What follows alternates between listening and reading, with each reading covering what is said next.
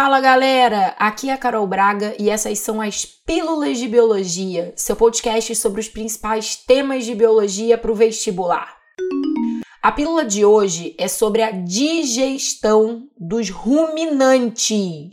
É isso mesmo, gente. A digestão dos ruminantes, que é um assunto super super negligenciado na hora que vocês estão estudando fisiologia animal, um assunto complexo e um assunto que aparece recorrentemente em alguma questão envolvendo ecologia, a própria fisiologia animal clássica e que eu tenho certeza que você vai aprender muito com a pílula de hoje. Para começar, eu quero te perguntar quem são os ruminantes. E quero te responder essa pergunta para que você saiba do que, que a gente está falando nesse podcast de hoje. Ruminantes são mamíferos herbívoros que têm uma peculiaridade anatômica que os difere dos demais mamíferos herbívoros não ruminantes. Eles têm um estômago poligástrico que isso significa? Um estômago com várias câmaras gástricas. Para ser mais precisa, o ruminante tem um estômago com quatro cavidades ou câmaras gástricas digestivas, que a gente já vai dar uma passada por cada uma delas daqui a pouquinho. Antes disso, eu também acho importante dar alguns exemplos de quem são os animais ruminantes. Tem alguns exemplos bem conhecidos por todos vocês. Nesse grupo, a gente pode incluir os bois, as cabras, as ovelhas, búfalo, girafa, viado, lhama, camelo, uma série de animais, alguns eu tenho certeza que muito conhecido por vocês. Inclusive, a vaca vai ser o ruminante que eu vou escolher para exemplificar mais de perto aqui na pílula de hoje, beleza? Bom, já que o estômago poligástrico é algo marcante nesse grupo, eu vou te contar quais são as câmaras que formam o estômago. Tá pronto aí? O primeiro compartimento estomacal é chamado de pança ou rumen. Ele é o maior, ele tem uma capacidade de armazenamento de uma grande quantidade de alimento. O segundo compartimento é chamado de retículo ou barrete. O terceiro compartimento é o ômaso ou folhoso. E o quarto e último compartimento, que já se comunica com o intestino delgado, é chamado de abômaso ou coagulador.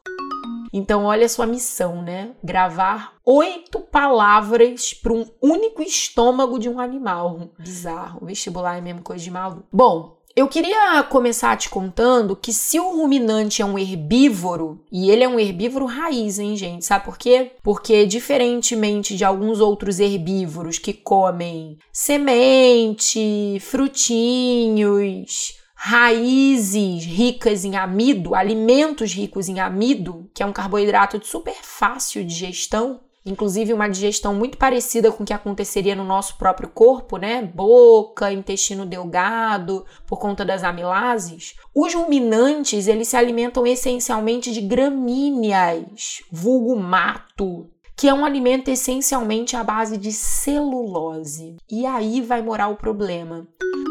Porque a celulose, ela é um polissacarídeo de dificílima digestão. A celulose não é como o amido, que a gente produz enzimas que catalisam a digestão própria desse alimento ao longo do nosso tubo digestório. Para digerir celulose, esses animais vão requerer uma associação mutualística com microorganismos, principalmente bactérias, arqueobactérias e até protozoários, que compõem a sua microbiota digestiva e que são eles os produtores das enzimas capazes de digerir a celulose, enzimas chamadas criativamente, né, de celulases. Então, olha que coisa interessante. Eu tô tratando de um animal que se alimenta de algo que ele mesmo não é capaz de digerir. Quem digere a celulose ingerida por esses animais são os micro-organismos que colonizam o seu tubo digestório. E é por isso, gente, que essa relação ecológica ela é considerada como mutualística, porque já que o próprio animal é incapaz de digerir o principal nutriente do alimento que ele come, se não fossem esses micro-organismos que vivem no seu tubo digestório para fazê-lo, eles simplesmente morreriam de inanição. Eles comeriam uma coisa e eles não conseguiriam ter aproveitamento efetivo nutricional. Isso é muito interessante. Em contrapartida, para os micro-organismos, viver dentro do tubo digestório desses animais também é uma grande vantagem, né?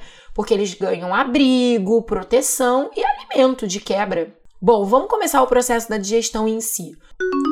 Tudo começa com a aquisição do alimento. Então, a vaquinha, que vai ser o exemplo que eu escolhi, ela vai lá, vai comer o capinzinho dela, vai dar uma mastigada bem rápida e vai deglutir esse alimento, que vai passar pela boca, pela faringe, pelo esôfago e vai chegar ao primeiro compartimento estomacal, que é a pança. E aí, já na pança, que também é chamada de rumen, esse alimento vai entrar em contato pela primeira vez com a microbiota produtora da celulase e daí inicia-se a digestão das celuloses, ok? É uma digestão não muito eficiente, até porque na primeira passagem do alimento pela boca ele é muito pouco mastigado. Então ele chega em pedaços grandes, né, o que dificulta a ação enzimática em termos de superfície de contato. Depois que esse alimento passa pelo rumen, ele vai iniciar o processo de regurgitação, que é o retorno do alimento do estômago à boca.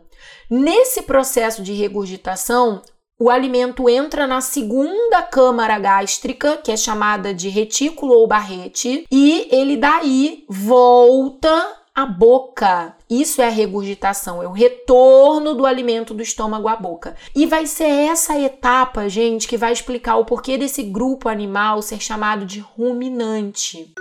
Porque esse alimento, ao voltar à boca, ele é remastigado por bastante tempo, é aquela calma bovina.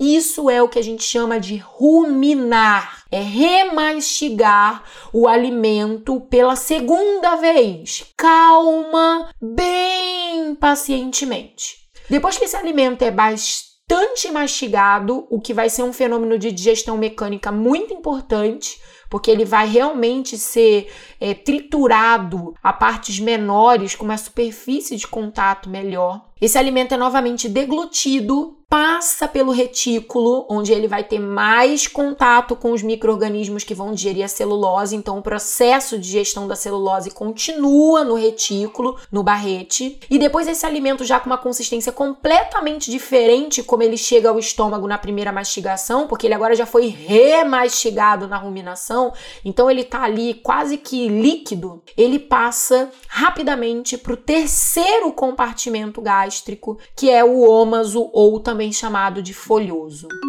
Quando essa papa do alimento, já com uma boa parte da celulose digerida pelos micro-organismos, chega ao folhoso. Uma parte da água do alimento é absorvida, então o alimento concentra de novo, né? Ele volta a ficar com uma consistência é, mais firme novamente. Os micro-organismos no folhoso, eles intensificam o processo de fermentação dos açúcares, principalmente a glicose, obtidos na digestão da celulose, e daí os micro-organismos fazem a festa. O ômaso é o baile funk dos micro-organismos. Eles, né, tum, tum, tum, tum, tum, tum, tum, pra lá e pra cá.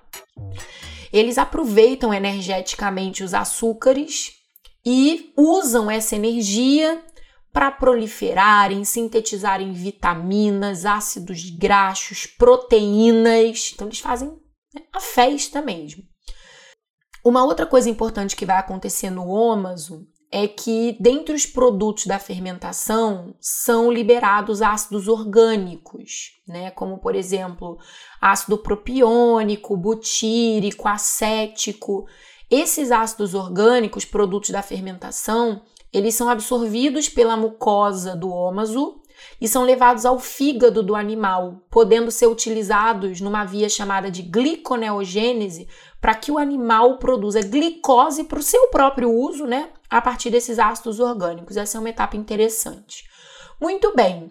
Nessa altura do campeonato, o alimento está pronto para passar para o último compartimento gástrico, que é o abômaso ou coagulador ele é considerado o estômago verdadeiro. Por que os outros não são de verdade? Não, esse termo verdadeiro é para fazer uma comparação com o nosso próprio estômago, porque é somente neste quarto compartimento que é produzido o suco gástrico. Bem parecido com o nosso, HCl, pepsina, água, mucina, bem semelhante mesmo, tá? E aí acontece uma coisa muito interessante, gente. Quando o alimento chega nesse quarto compartimento gástrico, com um monte de bactérias, misturadas em meio àquelas fibras que ainda não foram digeridas, etc e tal, as bactérias, ao entrarem em contato com o suco gástrico, ácido pra caramba, elas são digeridas. Peraí, Carol, para tudo. Você está querendo me dizer que o boi ele mata e digere no abômaso os próprios micro-organismos dele? Sim. E é digerindo esses micro-organismos que o ruminante obtém aminoácidos, vitaminas, sais minerais, os nutrientes essenciais para sua sobrevivência. É bizarro, né, gente? Você imaginar que o boi come capim, que é rico em celulose. Quem digere a celulose para ele é um microorganismo e depois o boi digere o microorganismo para obter nutrientes desse microorganismo que foram produzidos a partir da energia obtida na fermentação da glicose que o microorganismo digeriu na celulose. É muito bizarro, né? O, o circuito, o trampo que é todo esse processo de digerir celulose. E te digo mais, a menor parte da celulose ingerida é digerida e aproveitada pelos próprios micro-organismos. Porque, como eu te disse no começo, digerir celulose é um trampo, não é molezinha, não. E aí, muito bem. Então, ao final do abômaso, o boizinho conseguiu aproveitar uma boa parte dos nutrientes e aí é a hora de passar para o intestino, onde por ação de enzimas digestivas se continua o processo de digestão das proteínas, dos outros nutrientes e absorção desses nutrientes ao longo da mucosa intestinal, de forma bem semelhante com o que acontece com a gente mesmo. Outra coisa que é muito importante que você saiba é que, além dos ácidos orgânicos, gases são intensamente produzidos nos processos de fermentação, dentre eles gás carbônico e metano. Para você ter noção, uma vaca adulta pode chegar a produzir até 400 litros de metano ao dia. Seja no arroto, seja no peido, flatulências de modo geral, né?